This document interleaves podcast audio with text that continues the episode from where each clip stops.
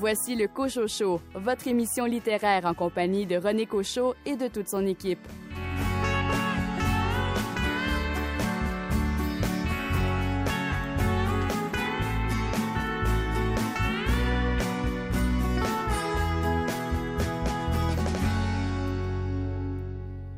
Ici René Cochot, bienvenue à votre rendez-vous littéraire. Au sommaire de l'émission, une entrevue avec Vincent Brault à propos de son roman Le fantôme de Suzuko paru chez Héliotrope. Les nouveautés littéraires chez la Peuplade Hashtag Édition et Héliotrope. Joël Dicker lance sa maison d'édition. Annabelle Moreau vante le roman Tout est Hori de Paul-Serge Forêt, gagnant du prix Robert Clich. Et pour m'accompagner cette semaine, Louis Gosselin, quel livre avez-vous choisi? Nous allons parler de la vie pas toujours olympique de Marianne Saint-Gelais de Rosemée Automne T. Morin. Caroline Tellier, votre sélection est laquelle? Bonjour René, aujourd'hui je vous parle du roman Marie-Lumière de Lucie Pagé, publié chez Libre Expression. Et Félix Morin, quel essai a retenu votre attention? Cette semaine, je vais vous parler du livre de Valérie Lefebvre-Fauché, Procès verbal, paru aux éditions Éco-Société. Bienvenue au Cochocho.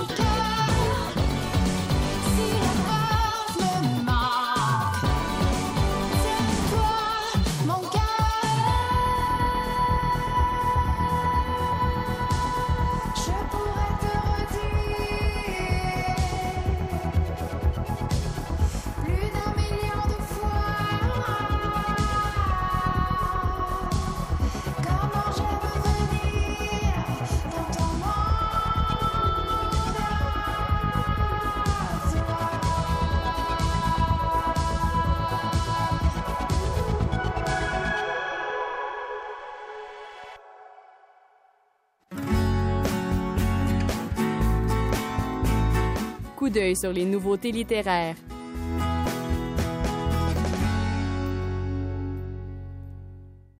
Nouveauté chez Héliotrope Noir, irrécupérable de André Marois. Annie Goulet nous parle de ce livre dont l'intrigue se déroule dans la région de Lanaudière.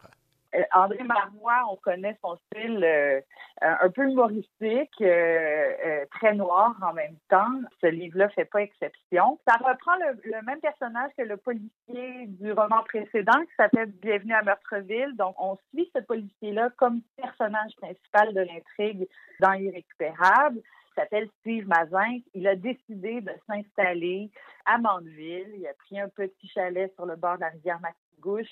Il est très bien là. Mais euh, ces derniers mois, euh, il y a une petite déprime professionnelle. Il se trouve moins bon qu'avant. Il arrive tout le temps trop tard sur les lieux du crime. Ses collègues bouclent plus d'enquêtes que lui-même. Il est un peu, il a les batteries à plat. Et euh, il est à l'autre d'une semaine de vacances, il se dit, bon, ça va être le temps de recharger les batteries, de se baigner, de flâner, de faire son jogging, etc. Or, il se rend compte que tous les matins, depuis une semaine à peu près, à la même heure, très matinale, devant chez lui, juste à côté du bac de recyclage, quelqu'un jette des canettes, des canettes de boissons énergétiques Red Bull et comme il est déjà un peu à fleur de peau, il est déjà un peu euh, déprimé de sa situation, ça l'irrite complètement de façon démesurée et il dit il faut que j'enquête, il faut que je trouve qui est ce pollueur et il faut que je lui mette la main au collet. Comme il y a des contacts évidemment dans la police, dans différents laboratoires, il décide de prélever les, les empreintes digitales sur euh, la dernière canette qu'il a trouvée il l'envoie au labo et il reçoit euh, une grande nouvelle quelques jours plus tard de l'analyste qui lui dit Écoute, ton pollueur, euh, mon cher Steve, c'est un gros poisson, c'est un criminel recherché depuis un an qui aurait commis un crime abominable euh, qui a été rebaptisé le massacre des innocents. Il aurait été donc l'auteur de ce massacre sur la côte nord il y a un an et depuis, il est en cavale et donc, euh, Steve Mazin, euh, ne fait ni une ni deux, il décide de passer ses vacances à pourchasser euh, ce grand criminel avec l'idée d'avertir personne et de faire la capture lui-même et enfin redorer son blason. Mais comme évidemment dans tous les romans noirs, les choses ne se passent pas comme prévu. Il y a une, une dizaine de malfrats qui vont s'inviter dans l'affaire et ça va compliquer les choses. Alors, c'est un roman vraiment très drôle, vraiment fascinant, euh, où on sent vraiment aussi le paysage euh, de Mandeville, de la Naudière, de la Côte-Nord aussi, parce qu'il y a une longue partie euh, qui se déroule à Godbout. André connaît bien ces deux régions-là du Québec et il les décrit avec une grande finesse. C'est un peu le but de la collection Héliotrope Noir aussi que de faire découvrir le paysage québécois et les régions du Québec on se déplace, on est sur les chemins, euh, les sentiers de, de quadus, de quatre roues. On est, euh, on est euh, à poil dans la mastigouche à se baigner. On est sur le traversier de la côte nord. On se balade beaucoup et c'est vraiment très, très bon. Je dirais qu'il y a une ambiance un peu à la frère Cohen. On sent un peu ces personnages-là qui sont pris dans des histoires trop grandes pour eux, qui sont pas tous petites et qui finissent par embarqué dans des conflits euh, très sanglants. Alors, euh, ça finit en explosion, je vous en dis pas plus, mais c'est vraiment très, très amusant. C'était Annie Goulet des éditions Héliotrope qui parlait du roman noir irrécupérable de André Marois, nouvellement arrivé en librairie.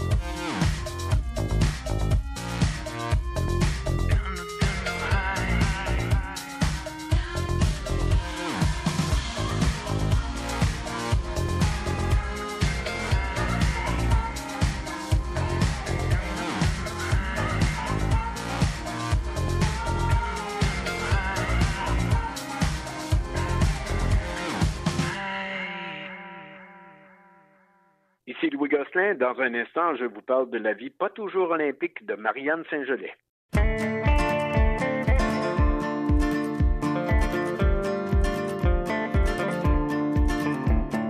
Moi, mon cœur bat pour ton cœur.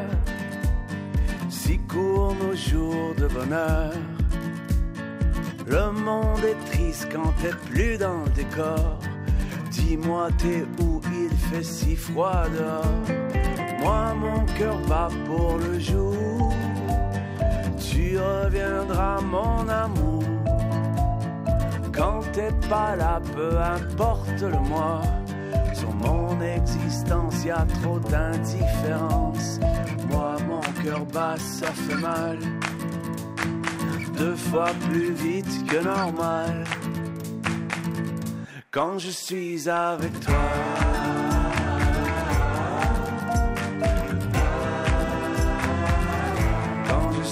Avec toi.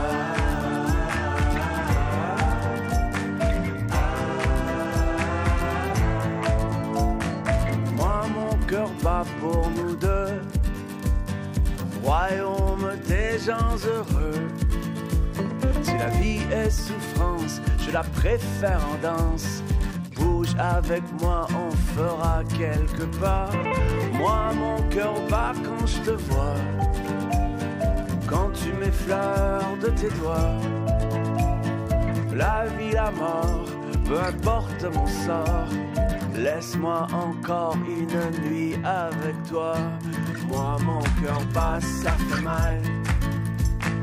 Deux fois plus vite que normal. Quand je suis avec toi.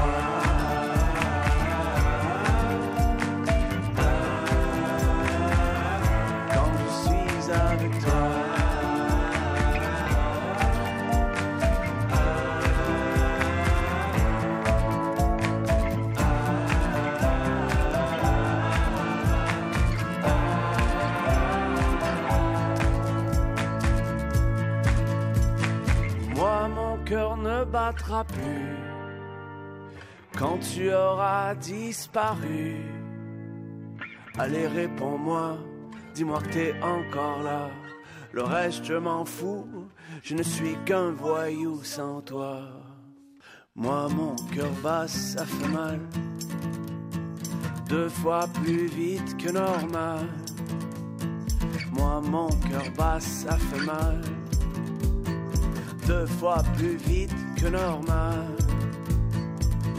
Quand je suis avec toi.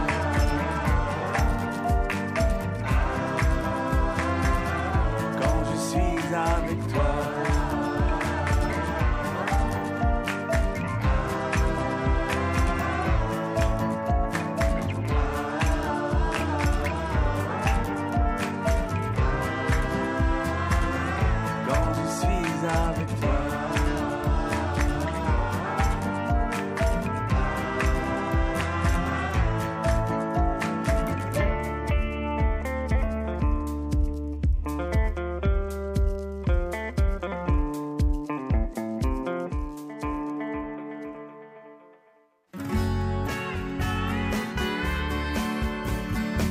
Il n'a pas peur de prendre quelques livres pour les lire, évidemment. Louis Gosselin.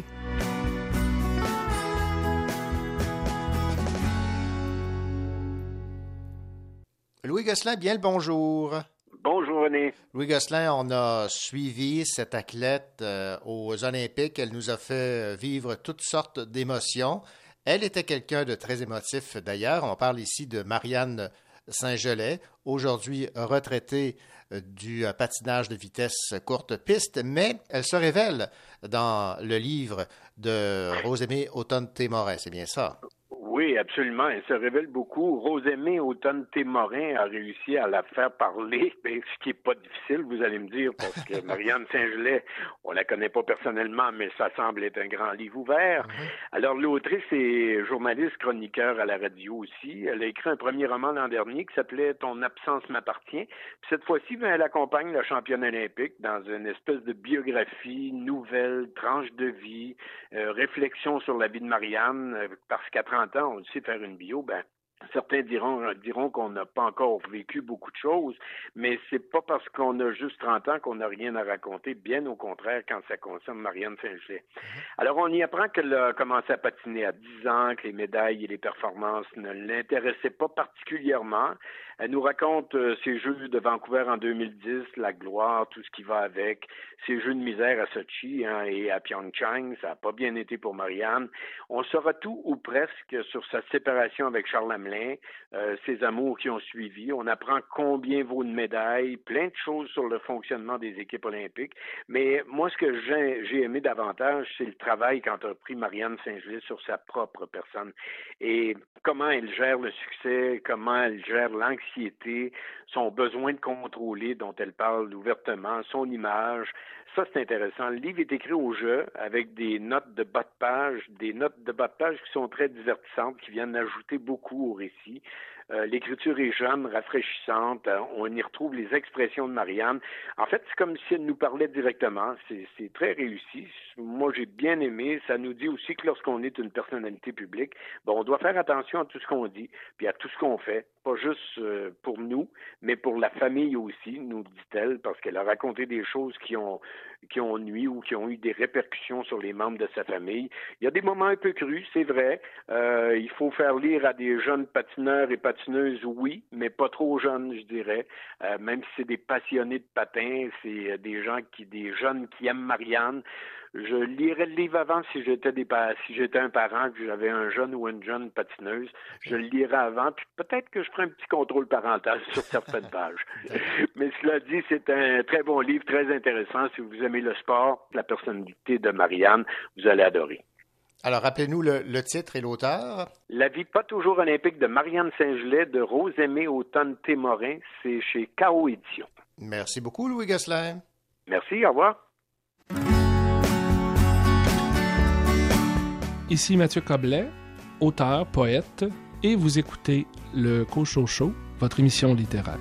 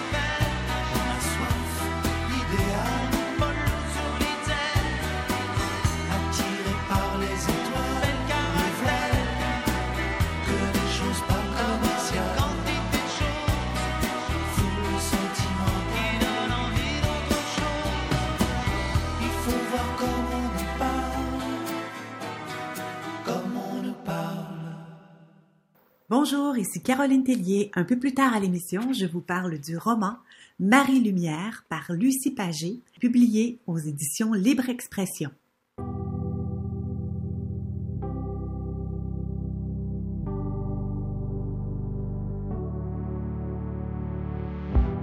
Est-ce qu'on parle encore de pacte? On s'est juste utilisé. Et le mal qui s'impose au fond n'est pas ce qu'on s'est donné. Les lumières de nos ombres, ce qui feignent de briller. Je m'y plonge et j'y somnole, enfin, ne plus me réveiller. Les gens tournent autour de moi, ne m'ont pas vu m'endormir. Au son des basses qui résonnent dans mon tout, mon être chavire. Les amours se rencontrent enfin, alors qu'on me voit souffrir. Je rêve, je m'envole. Dans la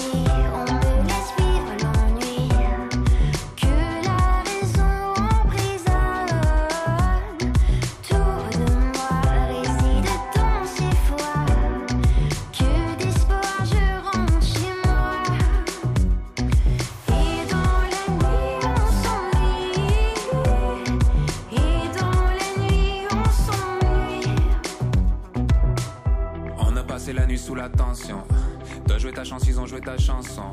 Je t'ai parlé toute la nuit, j'ai pas dit grand chose. Je sais que tu penses que j'y pense, mais tu penses trop. Ok, j'ai pris l'appel et puis après. Crois-moi, je suis difficile à suivre, je suis facile à perdre. L'ennui des jeunes adultes, passer la nuit seul à deux. Mais disparu sans signature, je sais pas dire adieu. Ah, je suis jamais bien loin, je suis jamais bien là. Bruxelles, Paris, Berlin, Jarbella. Traverser le monde pour essayer de remplacer un monde par un autre que j'arrive à peine à replacer. I say, two glasses full of moonshine. sunglasses for the moonshine. we gonna classic on the sunshine, and baby, that's all I need.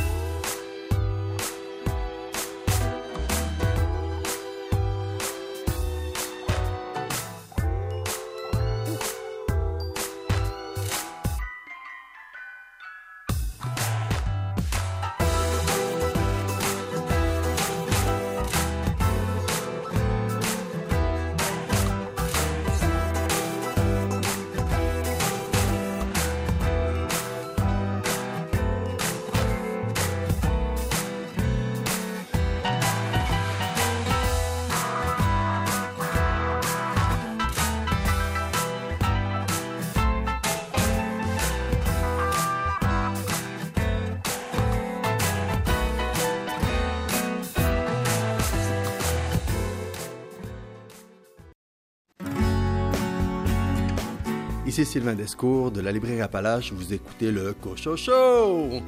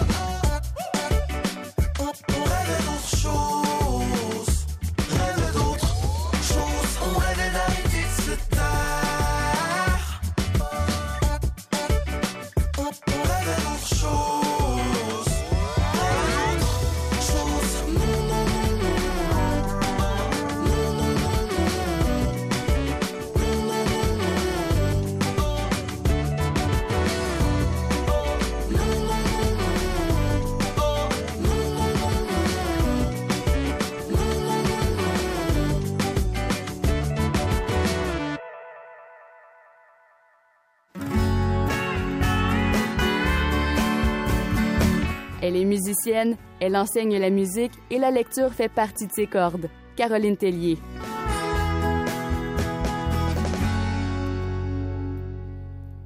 Caroline Tellier, cette semaine, vous avez lu pour nous Marie Lumière, un roman publié aux éditions Libre Expression de Lucie Pagé. Alors peut-être dans un premier temps, euh, Caroline, parlez-nous du personnage principal de ce roman de Lucie Pagé. Le personnage principal de ce roman est une femme de 50 ans, métisse et médecin. Marie-Jeanne, qui deviendra Marie-Lumière, est rongée par la honte. Elle tente toujours de se déprécier auprès de ses proches, son mari Louis, ses enfants, des jumeaux, et ses amis.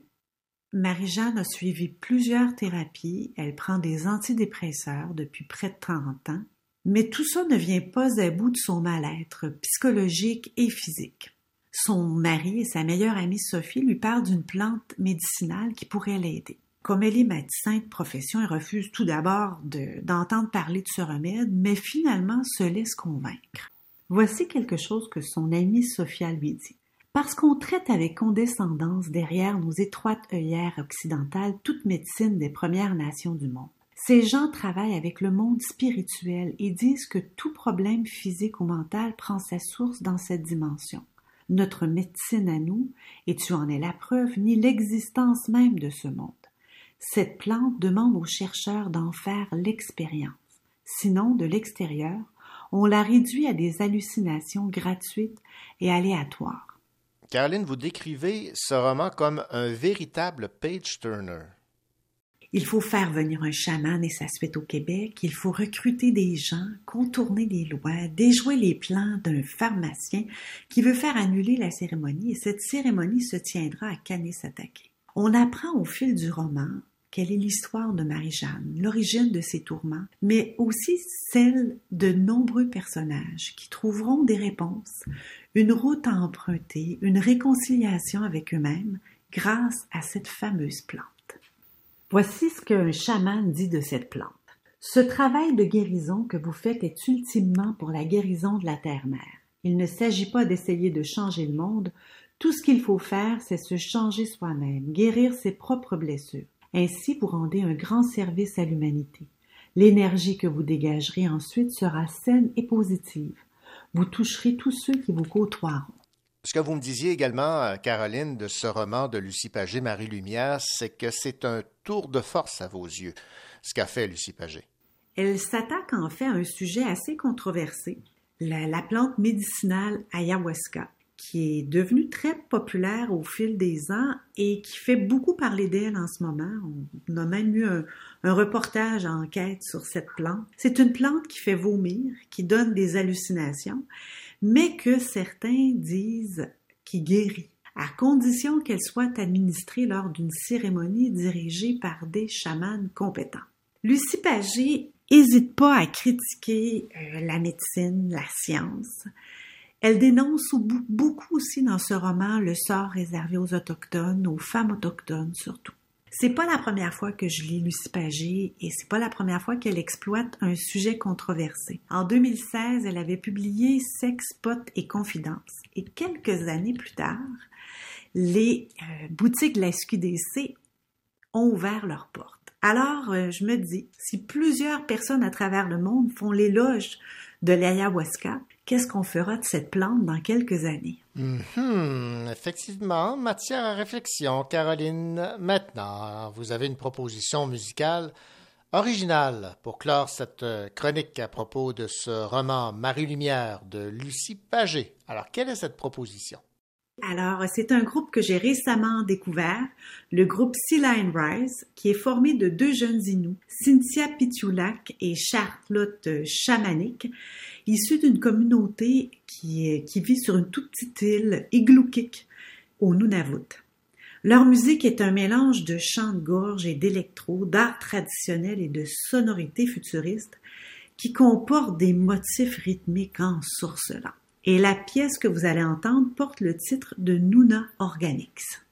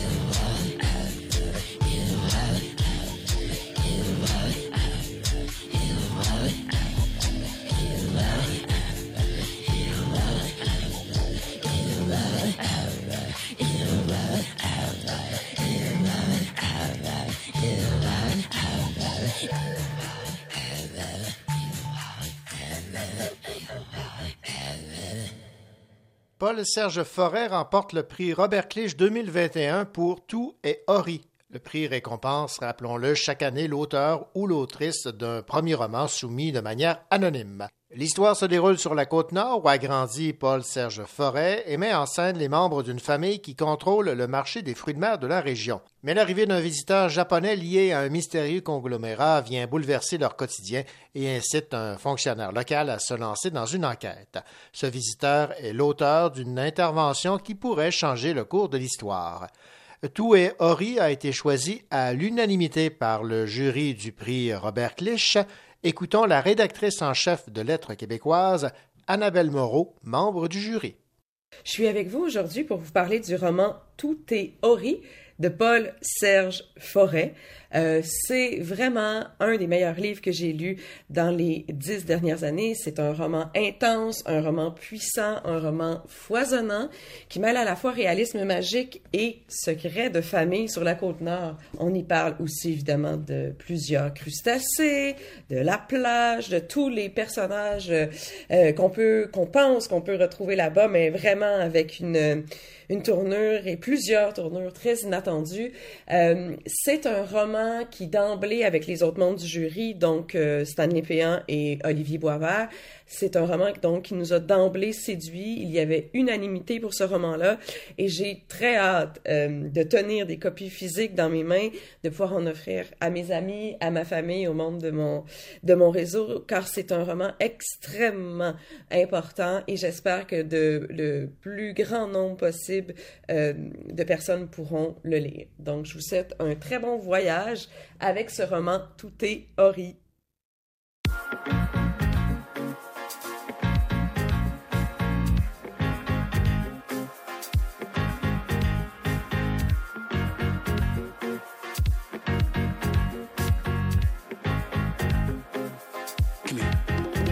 Je peux tuer la solitude, ma chère. Si tu m'aides à le faire. Mhm.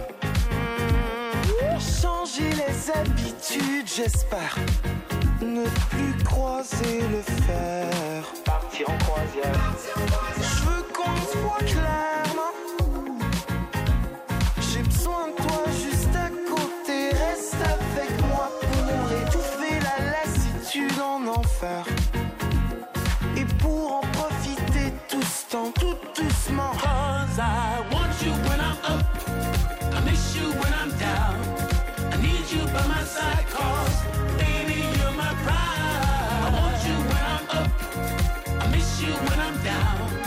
I need you by my side cause baby you're my pride. Dans le bleu de tes yeux,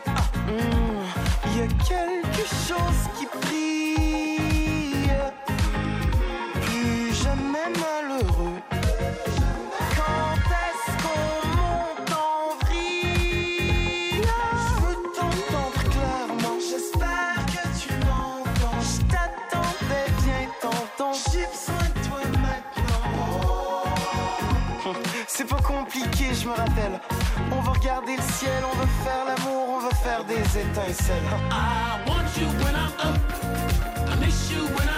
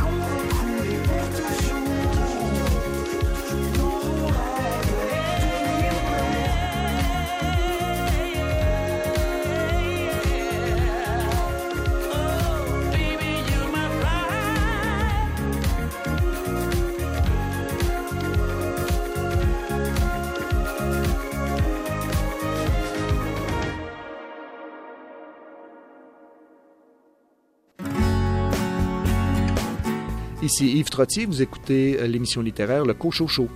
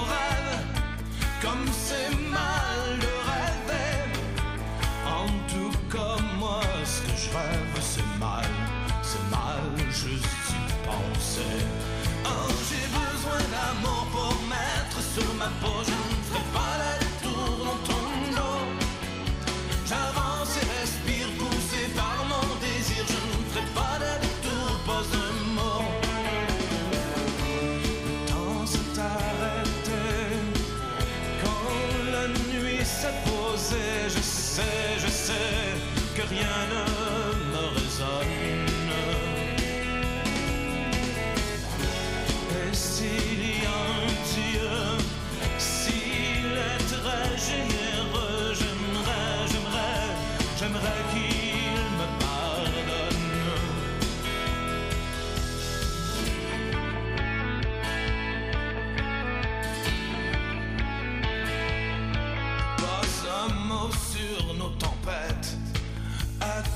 seule chance honnête, on se battra peut-être juste sous leurs fenêtres.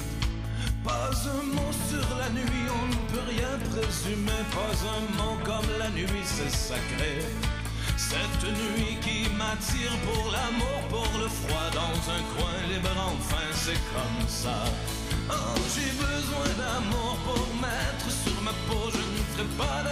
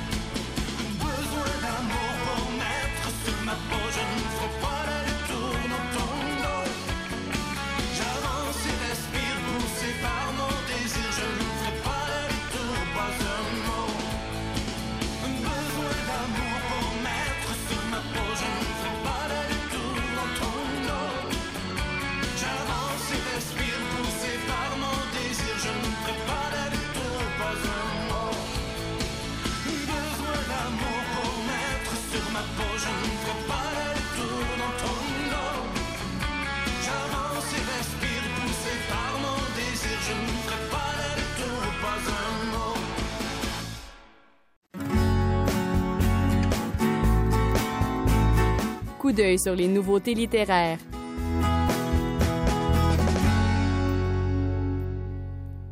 Les éditions Hashtag publient Vilaine femme, un recueil de témoignages sur ce que signifie être une femme au 21e siècle. Le projet original de Vilaine femme est né en Écosse au lendemain de l'élection de Donald Trump en 2016, dans la foulée des mouvements de protestation qui se sont cristallisés autour du mot Nasty Woman. Décrit par Margaret Atwood comme une fenêtre essentielle sur le monde dangereux où vivent présentement les jeunes femmes, ce recueil réunit des récits de vie, de témoignages et des essais qui apportent une contribution essentielle au féminisme intersectionnel. Écoutons l'éditrice de Hashtag Édition, Félicia Miali, nous parler de ce livre. C'est un recueil qui a eu un excellent accueil euh, de la part de plusieurs personnalités, surtout Margaret Atwood, qui a écrit en termes extrêmement élogieux de, ce type de témoignages, euh, des récits, mélange d'essais, biographies, témoignages, euh, faits par les femmes écossaises, mais en fait par les femmes de, par les néo-écossaises, donc des femmes qui vivent en Écosse, mais qui viennent d'ailleurs du monde et euh, qui parlent de la euh, domination, discrimination qu'elles subissent en Écosse, mais pas, nécessairement comme Écosse, comme un droit spécifique, mais euh, ce qui guette en fait toutes les néo quelque chose qui viennent s'installer dans notre pays et qui ne sont pas blanches.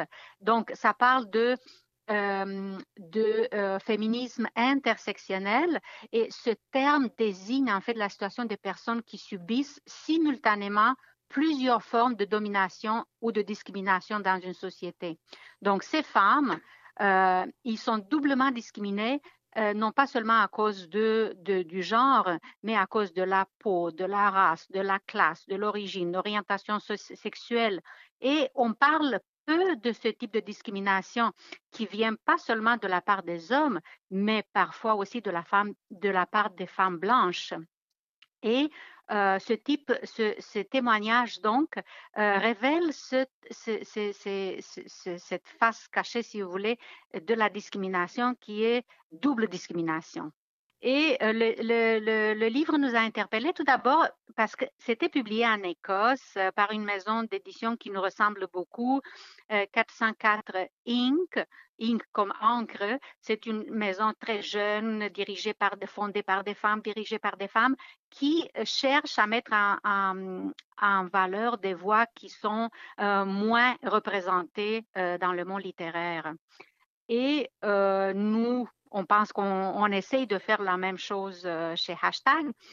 Et euh, l'Écosse, on a trouvé que l'Écosse, par beaucoup de, on sait très bien euh, l'histoire de l'Écosse par rapport à la Grande-Bretagne, euh, on pense que le Québec ressemble beaucoup par certains côtés à l'Écosse et que les lecteurs québécois et québécoises peuvent se retrouver dans ce genre de témoignages. Bon, vous dites en publiant Vilaine femme, les éditions Hashtag se joignent à l'équipe de 404 Inc. pour vous dire continuez de raconter vos histoires et faites-le haut et fort. Ça fait partie de la Oui. mission de Hashtag? Oui, oui, c'est certain. Euh, et euh, on encourage euh, ce type d'écriture qui est à la fois biographie, recherche, essai. On ne publie pas, c'est c'est- l'écriture pour tout le monde, mais qui implique quand même une certaine zone de, euh, de, recherche, de scientifi- scien- scientifique, esprit scientifique. Euh, et euh, ce qu'on va publier plus tard chez Hashtag l'année prochaine, l'automne, ça continue cette ligne des, des- des témoignages, récits biographiques qui disent, qui, qui réunissent à, la fois la création, le voix euh, du roman, mais en même temps euh, une, une forme d'essai académique. Une fenêtre essentielle sur le monde dangereux où vivent présentement les jeunes femmes, ça c'est Margaret Atwood en parlant Oui. de, de ce livre. Lorsqu'on a le saut Margaret Atwood, ça donne un coup de main. Oui, et ça commence, je suis contente de voir que déjà euh, certains journalistes s'intéressent, euh, certaines euh, revues, magazines s'intéressent déjà à ce titre. Donc, euh, j'espère bien que, que le livre arrive à plus de lecteurs. C'est un livre d'apprentissage, de découverte, et j'espère qu'il y aura plus de monde qui le lise. C'était Félicia Miali qui nous parlait de ce livre, Vilaine femme, un recueil de témoignages sur ce que signifie être une femme au 21e siècle, publié chez Hashtag Édition, qui vient d'arriver en librairie.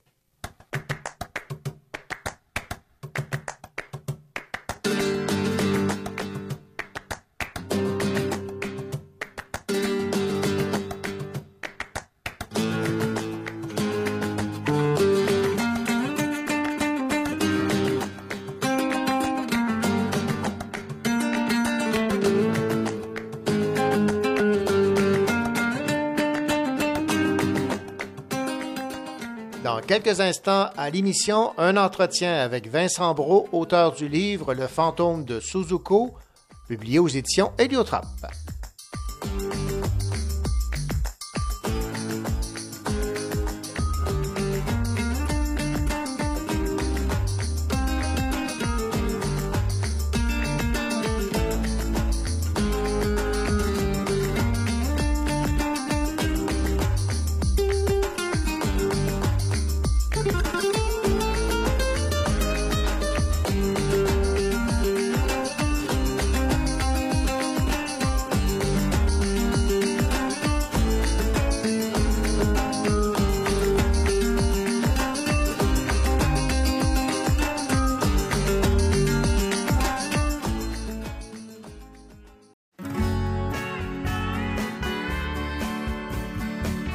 Voici la deuxième heure du Cochocho, votre rendez-vous littéraire en compagnie de René Cochot et de toute son équipe.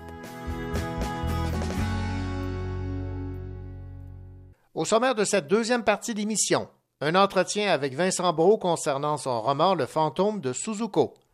Mylène Bouchard des éditions La Peuplade présente le livre Lettre à Benjamin de Laurence Leduc Primo.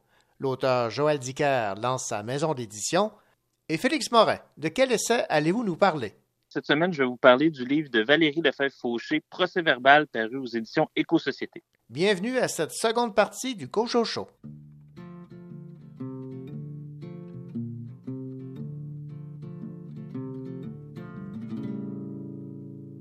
Y a pas de papier d'Arménie en Arménie. Y a pas de whisky de Clermont-Ferrand à Clermont-Ferrand. Pas de chou de Bruxelles à Bruxelles. Pas de noix de Grenoble à Grenoble. Pas de crevettes de Matane à Matane. Rien qu'une rivière à Trois-Rivières. On nous raconte n'importe quoi. On nous remplit jusqu'au bouchon. Après ça, on pourquoi. On a le sentiment du cruchon.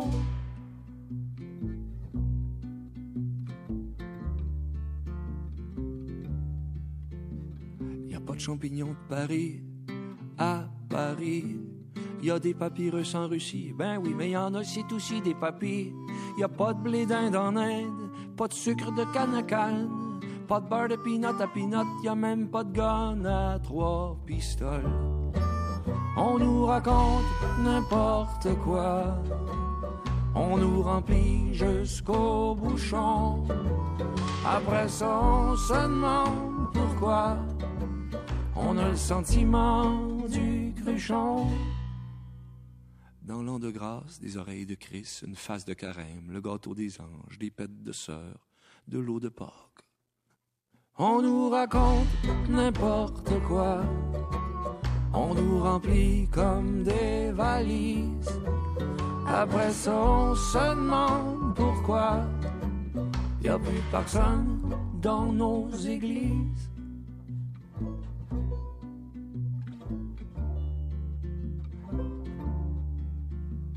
Y a pas de nordique de Québec à Québec. Ici, y a du pâté chinois. En Chine, y en a-tu du pâté québécois? Tous les chemins mènent à Rome, ça dépend dans quel sens t'es pognes. Y a pas de pompon à la tuque, puis le père du meuble a pas d'enfant. On nous raconte n'importe quoi. On nous remplit jusqu'au bouchon. Après ça, on se demande pourquoi. On a le sentiment du cruchon. On nous raconte n'importe quoi. On nous vise des poignets dans le dos. Après ça, on se demande pourquoi les moutons sortent pas du troupeau. Vincent Brault vient de lancer son nouveau roman Le fantôme de Suzuko aux éditions Héliotrope. Vincent Brault a publié deux autres romans, Le cadavre de Kowalski en 2015, finaliste du prix des rendez-vous du premier roman et La chair de Clémentine en 2017.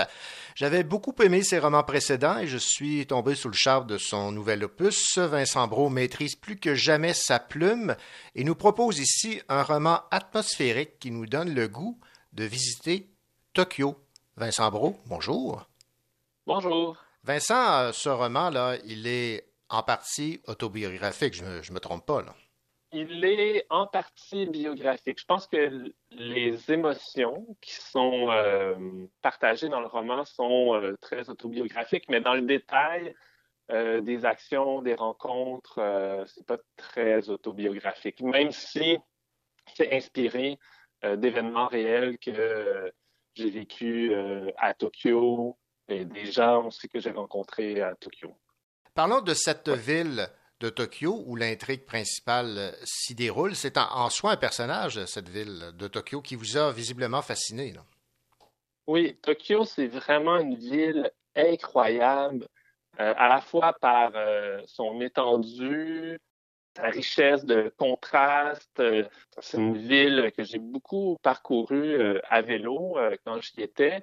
Et donc, je pense que c'est un, un des moteurs de la création du livre, ça a été parler de Tokyo, mais parler d'une sorte de Tokyo plus euh, quotidienne, c'est-à-dire que le personnage principal connaît bien Tokyo et euh, il n'est pas dans euh, l'étonnement comme un, cou- comme un touriste pourrait le faire.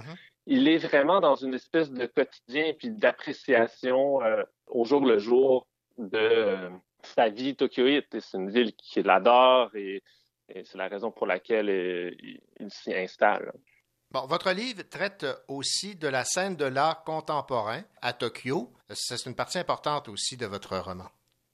Oui, quand j'y étais à Tokyo en 2018, euh, j'ai été invité par une galerie d'art contemporain qui s'appelle Tokas et euh, j'ai baigné vraiment dans euh, ce monde-là euh, de l'art contemporain où j'allais dans 6, 7, 8 vernissages par semaine.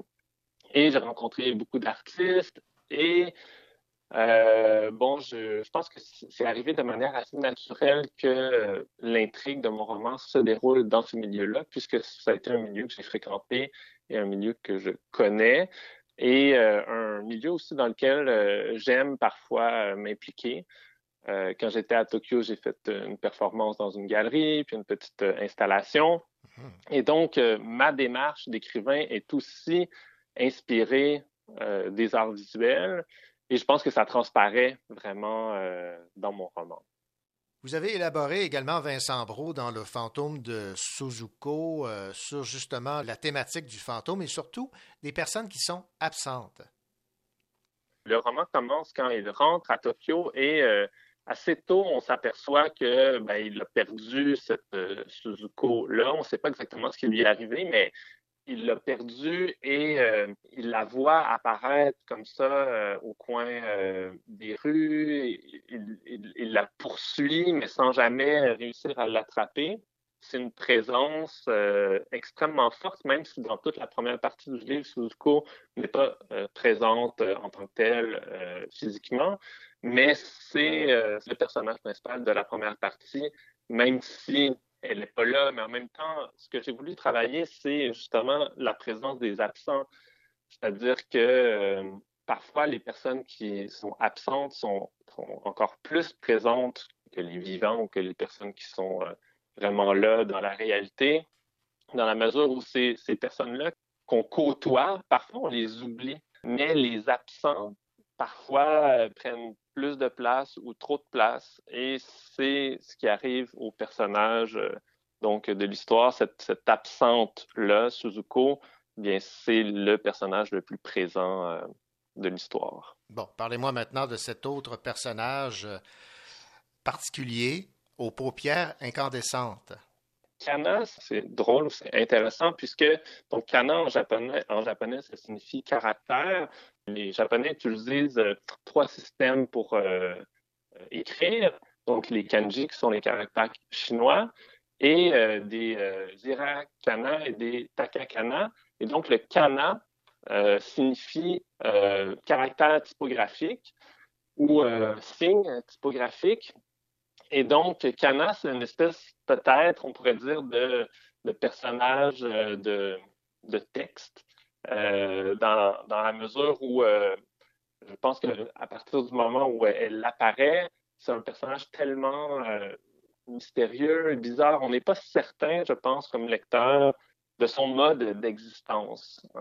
Et puis ce visage qu'elle a avec les paupières euh, complètement enflées, rouges, assez monstrueuses, mais qui attire de manière euh, incroyable le narrateur de l'histoire. Et, et une des intrigues de la première partie, c'est se demander ben, pourquoi elle a ces paupières comme ça qui sont si étranges. Et le narrateur se pose cette question-là. Et c'est seulement dans la deuxième partie qu'on apprend euh, la raison pour laquelle euh, Kana elle a ces, euh, paupières-là si euh, incandescentes, enflées, monstrueuses et à la fois séduisantes et peut-être aussi euh, sensuelles, euh, érotiques. Ce personnage-là est construit autour de cette anomalie ou particularité au niveau des paupières. La structure de votre roman est très intéressante. Est-ce que la, structure était établie au départ ou elle s'est construite euh, en, l'écrivant? Ça s'est construit en écrivant ce, roman-là. Quand je suis rentré du Japon, je suis rentré avec euh, 500 pages de notes et euh, le roman donc euh, fait environ euh, 200 pages et euh, il est monté à presque 1000 pages dans l'écriture et donc ça a été vraiment un travail de, ben, de raffinement et trouver quelle est l'histoire qui se dégage parmi toutes les histoires que euh, ces 1000 pages-là euh, contenaient. Et donc, euh, il y a eu toutes sortes de versions où euh, là, la version finale, c'est euh, euh, on est au présent dans la première partie. La deuxième partie, on revient sur des éléments euh, passés. Euh, les premières versions étaient plutôt euh, mêlaient les deux parties, donc le, le présent et le passé. Cette version, la version finale, donc, c'est une, une partie euh, présent et une partie passée.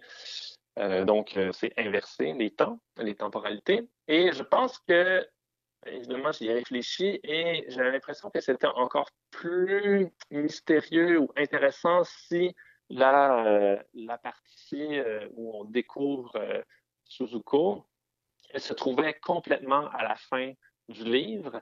Et comme ça, ça garde une espèce de tension et un mystère dans la première partie lié au fait que Suzuko, elle est si présente, mais en même temps, on la, on la rencontre pas, on la connaît pas.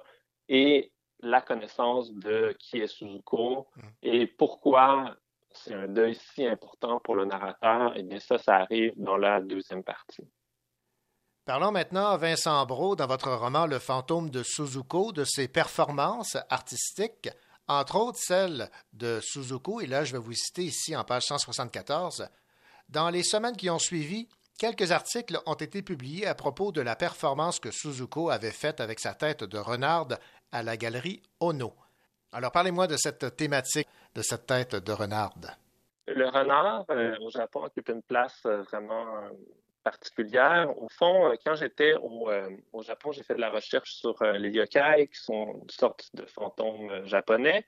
Et donc, il y a trois euh, animaux qui sont particulièrement hantés par les yokai, donc des esprits qui, qui rentreraient dans les animaux.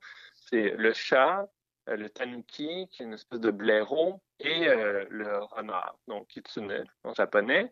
Et donc, euh, pour moi, la, la place du renard ou la place des animaux dans ce roman-là est une référence justement à cet imaginaire lié aux fantômes euh, au Japon. Même à Tokyo, il y a beaucoup de, sanctuaires shinto. Donc, euh, ce sont des, petits endroits, un peu comme des, on pourrait dire des petits parcs où les Japonais vont euh, parfois euh, prier ou se recueillir. Et ces parcs-là ou ces, ces sanctuaires-là sont toujours protégés par deux statues de renards. Et euh, avant d'entrer dans le parc, donc, il faut passer entre ces deux statues et en dessous d'un tori, qui sont ces, ces espèces de portes là, japonaises rouges. Et donc, les renards sont une figure euh, protectrice et je me suis amusé, au fond, à euh, jouer avec cette signification-là du renard et de la renarde, là, en l'occurrence, dans la dans l'écriture du roman et dans euh, avec avec ce personnage-là qui est Suzuko. Et euh, pour ce qui est des performances avec euh, les têtes animales, je me suis inspiré d'une performance de Chika Masuda, qui est une, euh, une performeuse, une artiste euh, tokyoïte que j'ai rencontrée quand j'étais à Tokyo et qui euh, m'a raconté une performance qu'elle a fait avec une tête d'ours. Et je me suis inspiré de cette performance-là pour certaines des performances donc de Suzuko, des performances artistiques. Et après, eh bien, j'ai, euh, on pourrait dire, euh, imaginé ce qu'aurait pu être cette performance-là, euh, poussée à l'extrême avec une tête euh, de renarde plutôt qu'une tête d'ours. Et donc, toutes les performances ou toutes les œuvres artistiques dans le livre sont inspirées de performances et d'œuvres réelles que j'ai vues dans des galeries à Tokyo.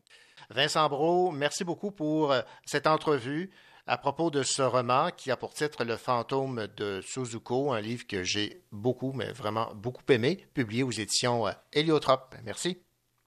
Merci beaucoup. Ici Emmanuel Lauzon, vous écoutez l'émission littéraire Le Cochocho.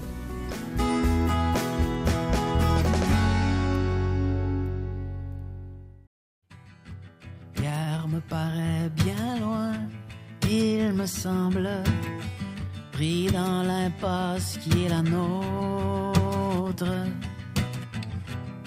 Pas une lueur que ta voix qui tremble, et la solitude se vautre. Tout ça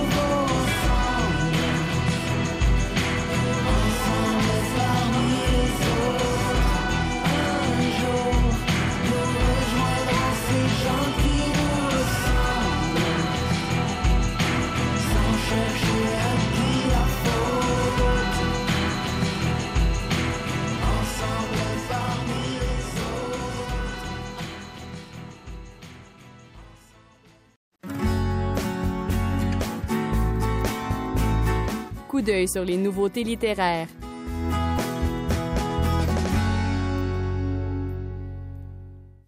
Un moment de littérature absolument unique, la lettre d'une Orphée moderne. Cette Orphée moderne, c'est Laurence Leduc Primo qui signe aux éditions de La Peuplade Lettre à Benjamin, dont nous parle Mylène Bouchard, directrice littéraire de cette maison d'édition.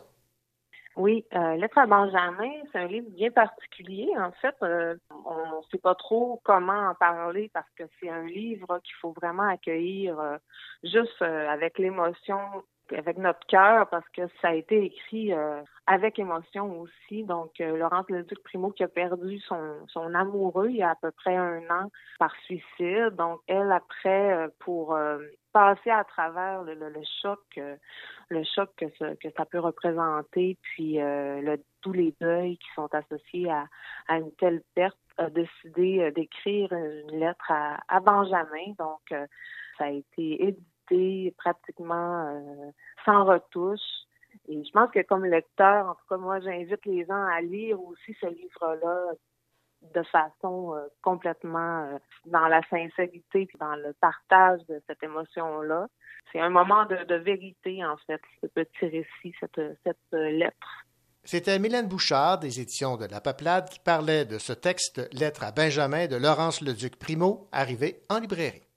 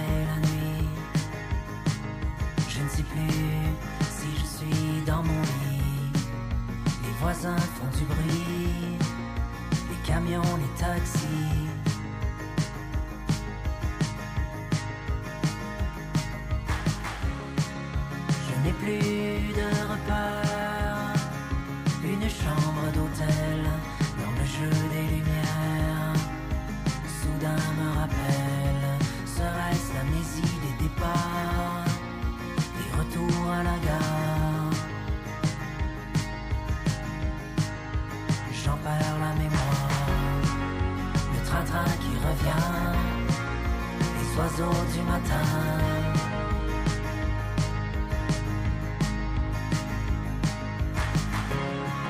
Je ne sais plus où je suis quand je me réveille la nuit.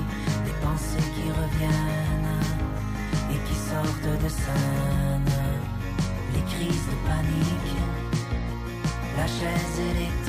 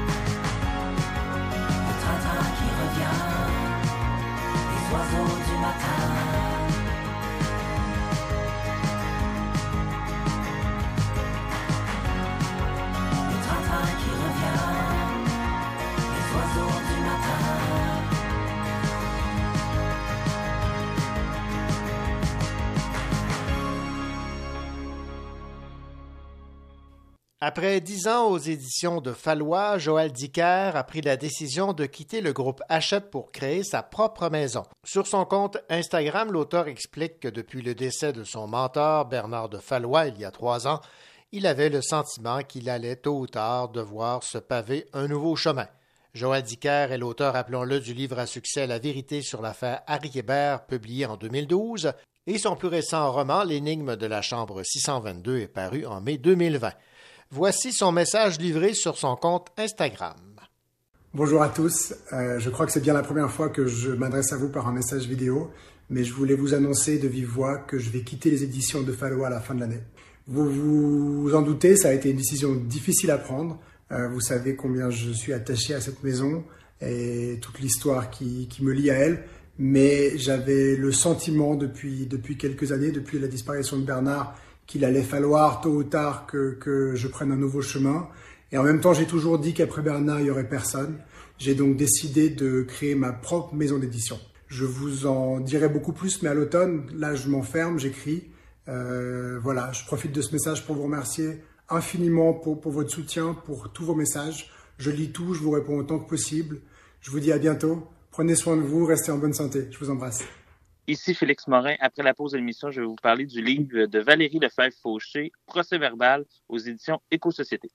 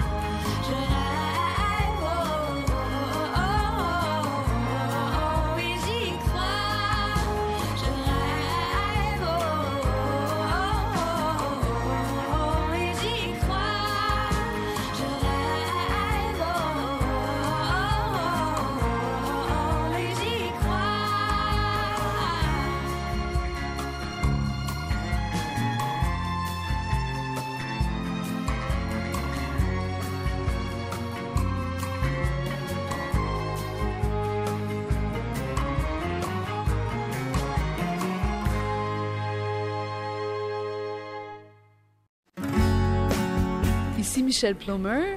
Vous écoutez le Cocho Show, une magnifique émission littéraire.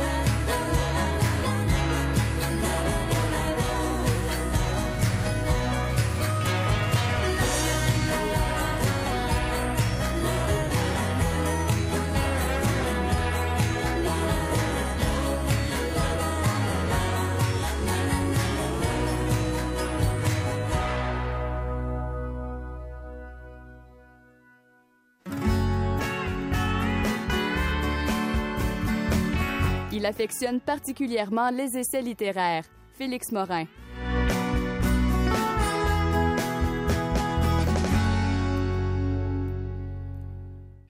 Félix Morin, bien le bonjour.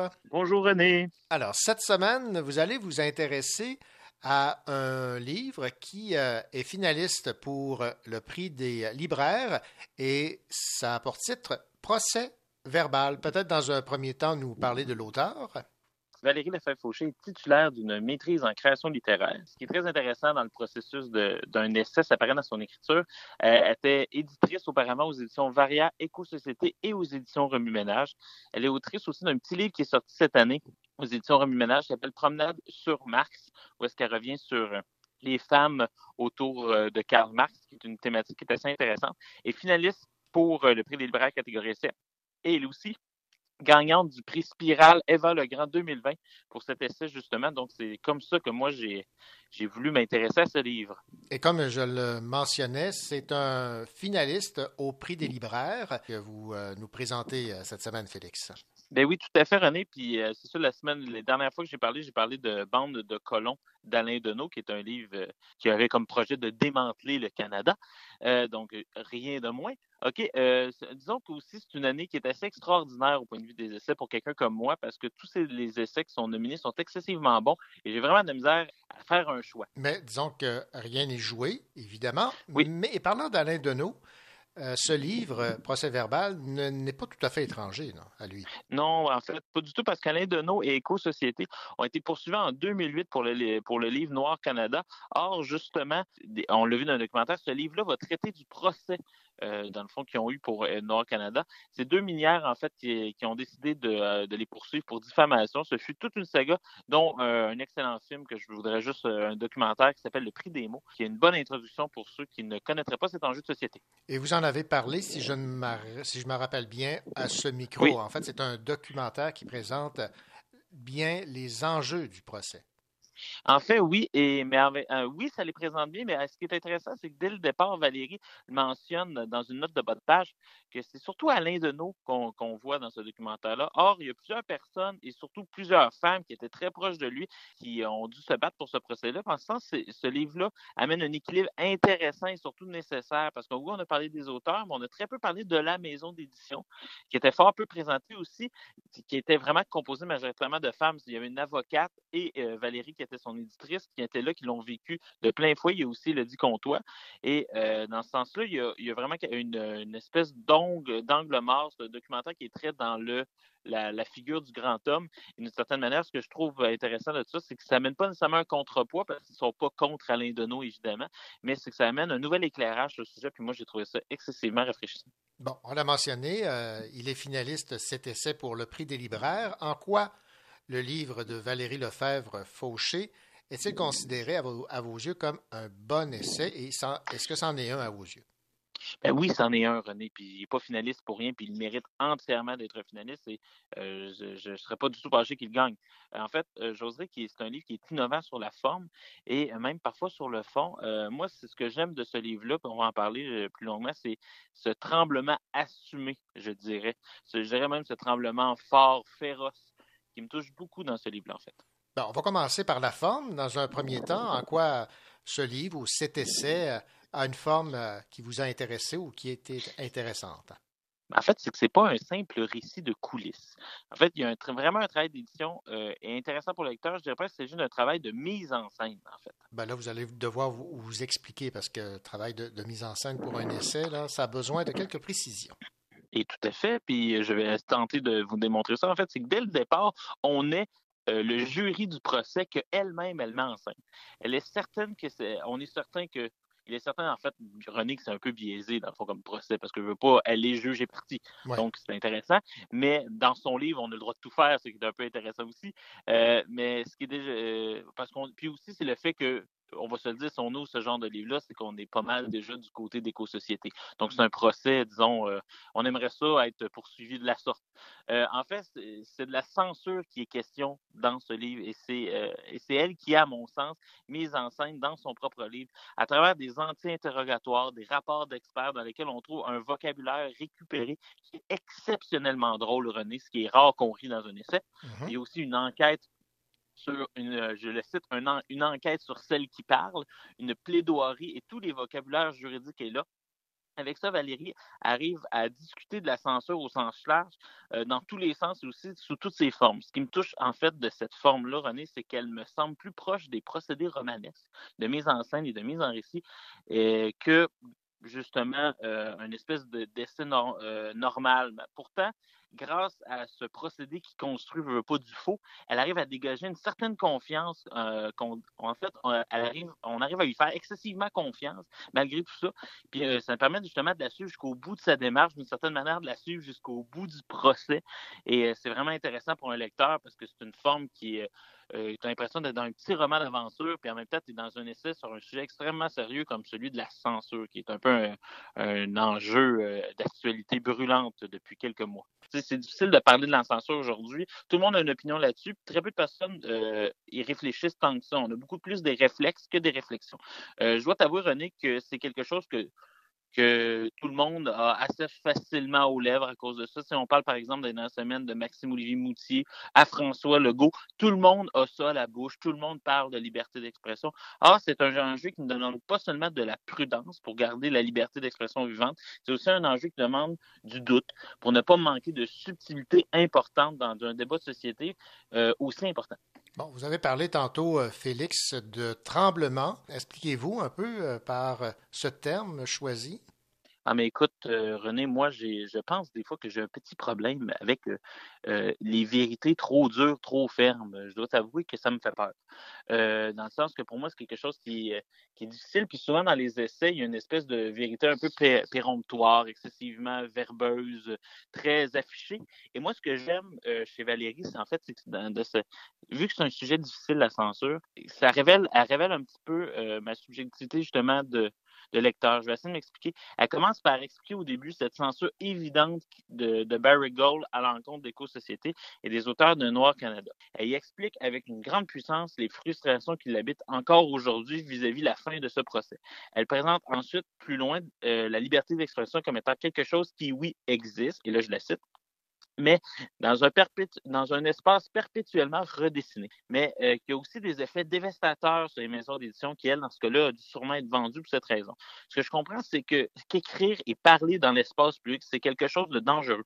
Justement, quand on défend la liberté d'expression, on défend ce qu'elle nomme des paroles ratées. Or, euh, c'est pas plaisant de défendre des paroles ratées même si c'est pour la liberté d'expression, même si on sait que ça blesse du monde, on n'a pas envie nécessairement de les défendre.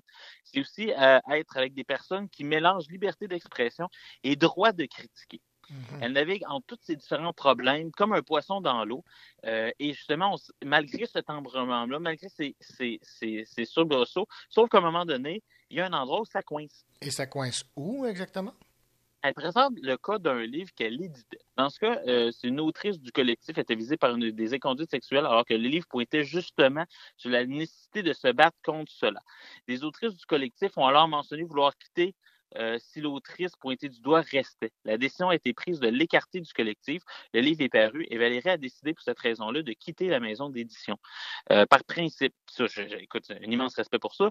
Euh, ce que je pointe ici, c'est la limite d'une autre liberté, celle peut-être même, je ne sais pas comment la nommer, mais on va dire d'association. Ce cas est problématique parce que justement, on ne peut pas obliger une personne de publier un texte, mais que si les personnes quittent le collectif, ben, le collectif n'est plus. On sent une tension qui est encore plus paradoxale parce qu'elle est au sein d'un mouvement, d'un collectif féministe, féministe, alors que justement, c'est un mouvement qui historiquement a payé beaucoup les prix, euh, le prix de la facture euh, qu'on pourrait nommer de la, la censure politique. Elle avance des arguments intelligents justement pour défendre pourquoi elle voulait euh, garder les femmes de, ce- de, la femme de ce collectif. Puis je dirais que c'est une position qui est pas facile à garder. Puis elle fait beaucoup au nom d'une attitude très libertaire.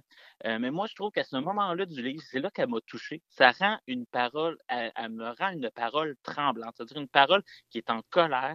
On sent la colère qui habite son ton, sa plume, ce sentiment de pouvoir tout dire, cette envie de vouloir tout dire, mais qui ne passe pas toujours avec tout le monde et qui, malheureusement, des fois, peut même affronter des arguments qu'elle peut comprendre pourquoi elle limite cette liberté d'expression-là. C'est pour ça qu'elle est tremblante. Il y a une colère, il y a une compréhension, puis une espèce d'impuissance qui se met là-dedans. Puis justement, c'est ce, cette rencontre entre les limites et les aspirations parfois contradictoires qui, pour moi, dans ce moment-là du livre, malgré le fait que je pourrais avoir des fois des divergences de pensée avec elle, j'ai trouvé que c'est un moment brillant et très touchant.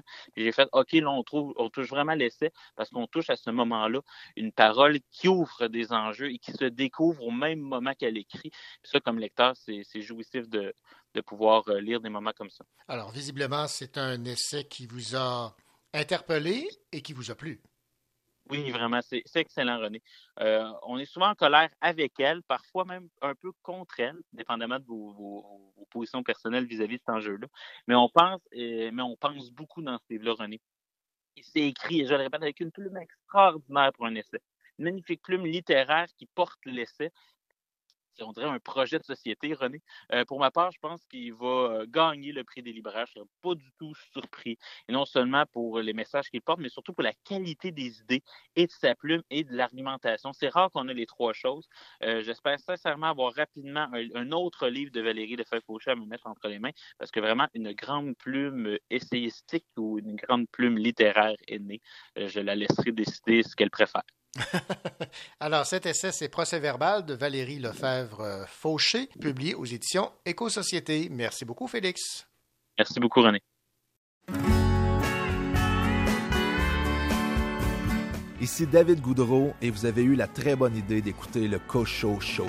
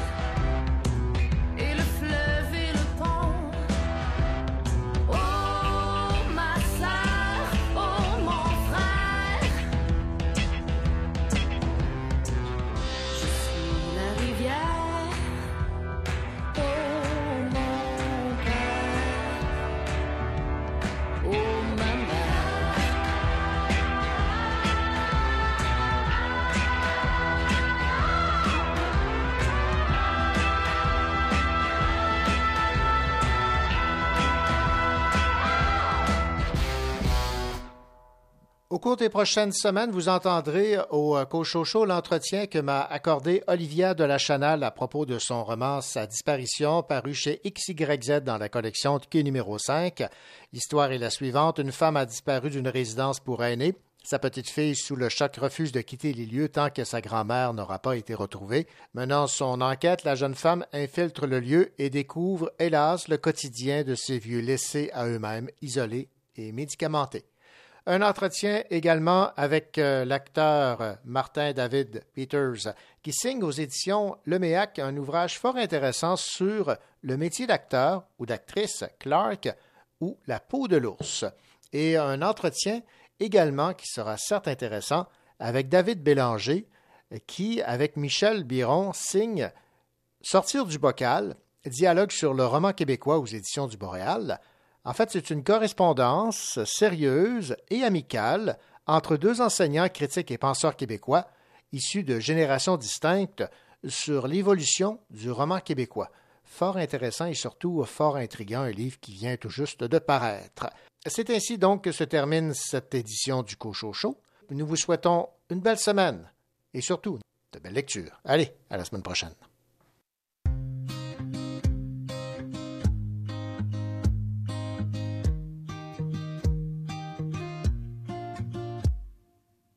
Je me demande où est le lol. eh.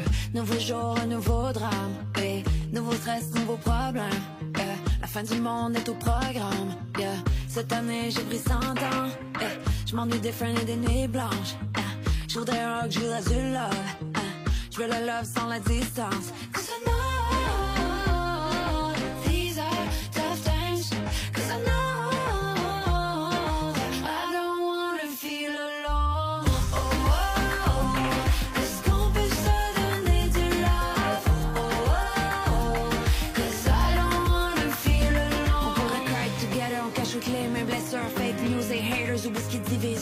Pas juste parler, fais-le. You know it's now or never. Pense à ceux qui se lèvent tôt, comme on garde la tête haute.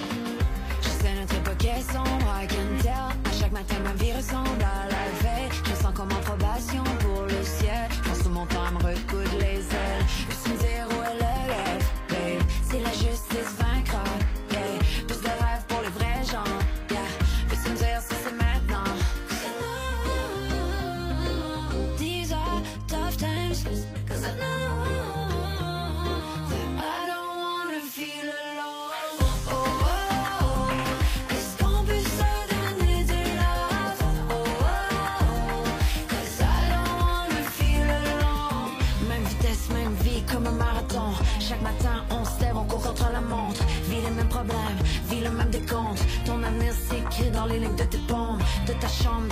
jusqu'au bout du monde. De l'arrière de la salle jusqu'aux premières loges. Tout ça dans l'équipe, tout ce qui veut joindre. Comment spread le love, c'est la solution. Oh, oh, oh.